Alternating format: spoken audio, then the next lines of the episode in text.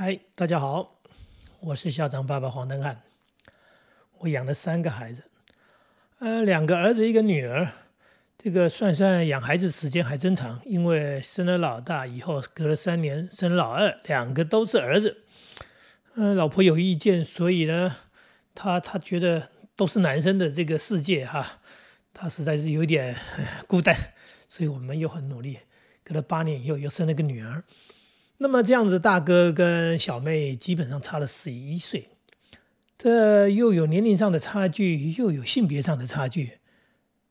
可是有一点他们很一样的，就是没有一个听话的。是的，我们家养的孩子没有一个听话的孩子。有些人一定会觉得说：“天哪，孩子不听话，那这要怎么养呢？”是的，我们传统的教育长时间以来都希望孩子乖乖的听话，尤其听话很重要。就是讲说。这个孩子不听话，意思就是这个孩子不乖。老师也这样的，当然爸爸妈妈更是这样，就希望孩子能够，父母亲怎么说你就怎么听，叫你怎么做你就怎么做。传统的教育啊，传统的观念啊，好像一直都是这样。那么只要是不听话的孩子，就认为他违背父母的这个教导，那这个孩子将来哎问题很大。当然在教养过程上面。就很辛苦，冲突很多。可是我怎么讲的那么轻松呢？啊，我的观念不大一样，我的想法也不大一样。我在养孩子的过程当中，遇到孩子不听话，我并没有那么那么生气。原因是什么呢？非常简单，反求诸己嘛。先从自己身上开始看。我回想我小时候，我也不听父母的话。呃，不听父母的话是什么时候开始呢？我记得是因为我们我们那个年代家境穷以外，我们没有上过幼儿园，所以小时候就在家里玩着玩着玩着，开始上学，自己开始上学读了书，大概小学到了呃二三年级之后，我就开始越来越不听话，不是调皮的问题，是开始有一些所谓思考的问题，就是爸爸妈妈讲的又不一定是对的。第一个，爸妈讲的跟老师讲的就不一样，如果你们大人讲的都不一样，我应该要听谁的？谁是对的？这是一个大问题。再来自己的学习，因为我的学习算是蛮快的，尤其到了小学三四年级以后更快，因为我喜欢阅读。我在大量阅读之后，又产生了自己的一些想法。所以你叫我要乖乖听父母的话，我觉得有点困难。那这样的一个冲突对我来说当然辛苦，因为父母亲就觉得这个，呃，因为我有哥哥嘛，哥哥那么听话，那这个。弟弟为什么不听话？那我底下还有弟弟，我弟弟也比较听话。简单的说，就是这个儿子是特别不听话的小孩。所以我小时候在成长的过程当中，父母亲对我是不大满意，也充满了忧虑，就是这这个孩子哈，怎么问题一大堆。可是我自己长大，我知道没问题嘛。所以刚刚讲的，反过来，当我在看我的孩子，我在养孩子的时候，当孩子想法跟我不一样，当孩子不愿意听我话的时候。我并没有那么生气，而是我开始在思考，他为什么跟我不一样，或者说他为什么要，呃，跟我意见相左，他跟我甚至有一些冲突，或者说我讲的他为什么不听？那从这样的一个角度去做父母，就不大一样了。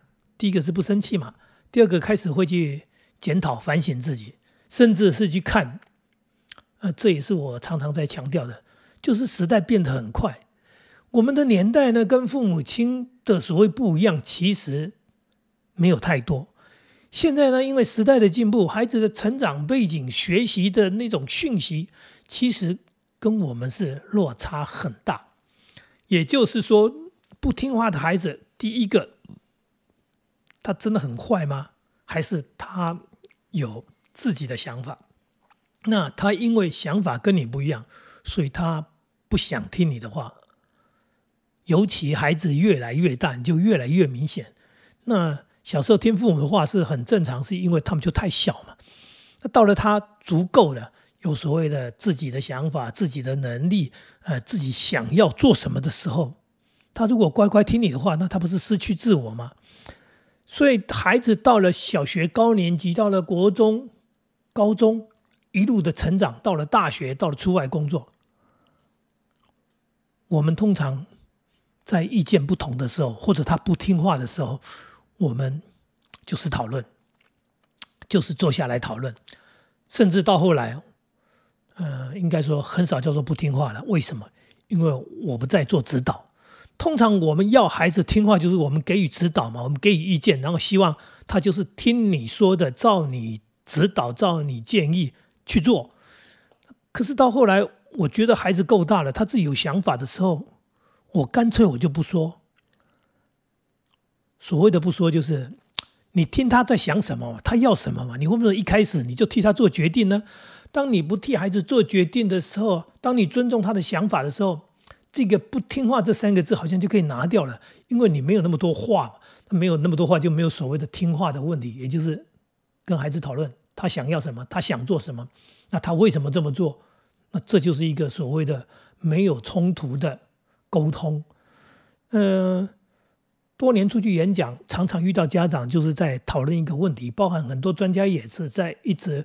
哎，指导这个部分就是跟孩子之间的沟通，呃，如何跟孩子呃怎么样怎么样呃去呃去平衡这个所谓的意见的部分。那人家问我说：“你的孩子没有青春狂飙期吗？你的孩子没有所谓的这个青少年的这个呃叛逆期吗？”我说：“没有哎，我回想起来几乎没有哎。”所谓几乎没有，当然也许有一点点的事情，大部分时间没有那样的一个所谓长时间的情绪上的或者摆脸色给你看，或者不不断的冲突，我们家几乎没有。那我就在想，原因到底在哪里呢？我自己也想着，我就发现呢，原因就在于我本身已经放下了嘛，我没有强制性的指导要求，而是我们充满了讨论，也就是说，我们早就沟通好了，为什么要等到？问题发生再沟通，那我的孩子从所谓的我觉得他不听话，他有意见，他有想法，到后来为什么变成所谓没有听话不听话的问题呢？就是因为我们并没有在下指令嘛。例如说，讲一个简单的例子，呃，国中的时候，孩子他不洗澡，哎，所谓的不洗澡是不是真的不洗澡？而是妈妈说：“你为什么不去洗澡？”他就觉得，尤其男生，呃，运动一身臭汗，就孩子没有理会他。那我就跟妈妈讲说：“孩子已经这么大了，他洗不洗澡，他要怎么洗澡，他应该由他自己处理、自己安排，而不是你规定他、命令他说你现在去洗澡，他就要去洗澡。他不洗澡，你就觉得他不乖、不听话。”我觉得这个做人也太难了吧，对不对？你说你把它当做机器吗？然后设定之后，哎，他就要按照你设定的指令去做事情。结果孩子不是不洗澡，是他不在你指定的时间洗澡。那洗澡为什么要指定时间？结果孩子呢，他可能先睡了一觉，打球累嘛，哎，然后再起来洗澡。甚至呢，有时候很像西方人，就是什么早上起来才洗澡出门。我说：“你看，儿子不是把事情处理好好的，呃，这妈妈只能摇摇头、叹叹气，就是觉得怎么会这样呢？”我说：“这不是对错的问题，这是你自己已经先入为主，有一个观念定在那里，你认为这个时间该洗澡，然后他没有照你的想法、照你的规定，所以你就觉得他不听话。像这些事情有那么严重吗？没有嘛。”也就是说，他是可以来思考、可以来讨论的事情。好，再举个例子，嗯，有时候我们会叫孩子做点事情，例如说，哎，你去倒个垃圾。啊，我们家以前是这样的，那一个时候垃圾是有清洁队在收，但是它有一个堆置的一个架子，也就是说，你随时可以拿出去放在那里，而不是那个垃圾车来的时间。那那样的一种方式，对住户来说，我们是蛮方便的。那当然就是清洁队员可能辛苦一点，现在没有，现在垃圾不落地，都都都直接收走哈，所以你要配合那个清洁队的时间。好，重点来了，呃，儿子，你丢个垃圾，就儿子跟你回什么？他说等一下。那有的家长就受不了了，为什么等一下？我叫你去你就去，你为什么要等一下？我就叫你现在去。这个等一下，他有他的理由嘛？也就是说，他现在可能在做一件什么事情啊？那你为什么非要他现在去？他为什么不能把他的事情处理完以后再去？除非他的等一下就是最后没有下文，就是等一下最后根本没去，那就是他说实在的，他就是不负责任，或者是他是拖延战术，甚至他是敷衍你。那如果你的孩子不是这样的话，你为什么不让他等一下？你为什么不能尊重一个人啊，这个叫做尊重一个人嘛。所谓他要等一下啊，你让他等，你愿意等他，这不就是尊重他吗？你为什么说不行？我叫你去，现在就要去，那不又是命令？啊，是军队吗？不是嘛，对不对？那你的命令是什么？你是专制政府吗？不是嘛？那你为什么要做父母做到这么的绝对，这么权威，像一个官员啊？官员现在连官员都没这种权利了，你为什么下了一个命令，就所谓的立刻要达成？像这样的父母亲很多，然后呢，自己又感到挫折，所谓的挫折就是孩子不听话，那其实是孩子真的不想听你的话，因为。你的嗯，刚刚讲你的命令可能是不合理的，或者你的你的管理啊，你是一个昏庸的这个政府，所以呢，哎，你让你的这个百姓啊，你让的你你的子民，因为你的孩子是你养的嘛，就当做你的子民啊，他觉得不对呀，或者他觉得不行啊，你为什么要这样子呢？这就是我们又反求诸诸己，就回到自己身上来看看，做父母为什么会做成这个样子。那我从这个点、那个点几个点一直在思考、在看的时候，我就会发现，第一个，孩子确实不断的在长大，有自己的想法，这是一件好事。我强调这句话，这是一件好事。有想法的孩子，肯定比你那个乖乖听话的孩子，将来要有战斗力，要有能力，然后面对社会的所谓的困难或者挑战，他是更能够去解决问题，因为他自己会思考嘛。所以我不认为一定要乖乖听话啊，这是第一个。第二个啊，你就处理的让人家不能听话嘛，因为你做父母就没做好嘛。那可是我们很多父母都是很威权的，呃，我说了就算，所以从来不去想想自己啊讲的话，自己做的要求合不合理，或者有没有必要。呃，总是认为孩子应该顺从啊，不可以顶撞。哎，只要跟你的意见不同，就是顶撞。那应该要顺从，为什么要顺从？连自己都说不出个所以然。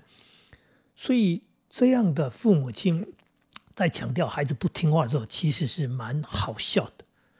那说真的，到了社会上，你会发现，难道就是要乖乖的听话吗？包含说，在社会工作的时候，那乖乖听话的人，当然你会看到他的好处。就是他可以当一个乖乖的上班族，但是他不会有太大的前途，呃，这就是我的看法。那如果不是很乖乖听话的人，第一种，他的叛逆，哎，可能让他无法当一个乖乖的上班族，所以他会离职，他可能会找更好的工作，他会找到哎他适应的，他真正适合他的地方，或者他就去开创他的人生，他创业了，他做什么？总而言之，这个。个性啊，或者说这样的养成，不要说是个性，说这样的养成，他会去思考，他会去找，呃，更适合他的这样的孩子，他并没有错，哎，我们讲说，因为他不是乖乖的，所以他有想法，所以他会追求他的人生，他会为自己而努力，这是重点。那很多乖乖的孩子，就是乖到可笑的，就是他连自己的想法、目标都没有。我曾经遇过一个孩子，就是。乖乖的读书，乖乖的听父母的话，一路念到了大学毕业。那当然，他又乖乖的听了父母的话，就去念研究所。我们很多父母是这样吗？哎，学历不能不如人呐，那你就去读书，你就去考试，然后家里就供养你嘛，呃，给你钱嘛，那就继续好。那读到研究所毕业，研究所毕业之后呢，之后就有趣了。他毕业以后，他问他的爸爸妈妈说：“那再来呢？就是对啊，我已经听你的话，读完研究所，那再来要做什么呢？”我天哪，这这听起来多可悲啊！再来，再来就读博士吧。那读完博士呢？再来呢？你不是应该有人生的想法？例如说，我喜欢读书啊，对不对？那我要走学术研究，或者我要追求哪一个学历？我将来要做什么？那还有一种是我不喜欢读书，那我想去做什么？你你人生没有自己的想法，没有自己的目标，就是父母亲安排说，那再来呢？那再来呢？哎呀，有这种人，也有一种人必须这样的，就是你家里有事业。那父母亲安排你要接棒，所以安排你去受很多的这个叫做学习，呃呃，不管是出国留学也好，学外语也好，甚至去学习经营管理也好，呃，总而言之，这是在培育你。那当你税务组再来，再来是要进公司的什么部门，再来是要接公司什么职务，那就是再来。那如果像我们这些上班族，我们就没有所谓再来的问题啊？为什么？因为孩子，我是上班的。那我上的班跟你的班一点关系都没有。再来呢，再来就是你要去上班了，你要去找工作啊，对不对？那你找的工作我也不能帮你做啊，不要搞成那个笑话，说连当替代役，呃，在那个做一个轻轻松的工作，说在那边盖盖章弄什么东西，后来呢还还处理不了，还妈妈还到那边来帮忙。呃，因为替代役不是在军中嘛，对不对？他说我是听到这样的一个一个新闻报道，是说那孩子是在公所那边当替代役，然后在那边做处理那种什么，其实是蛮简单的事情。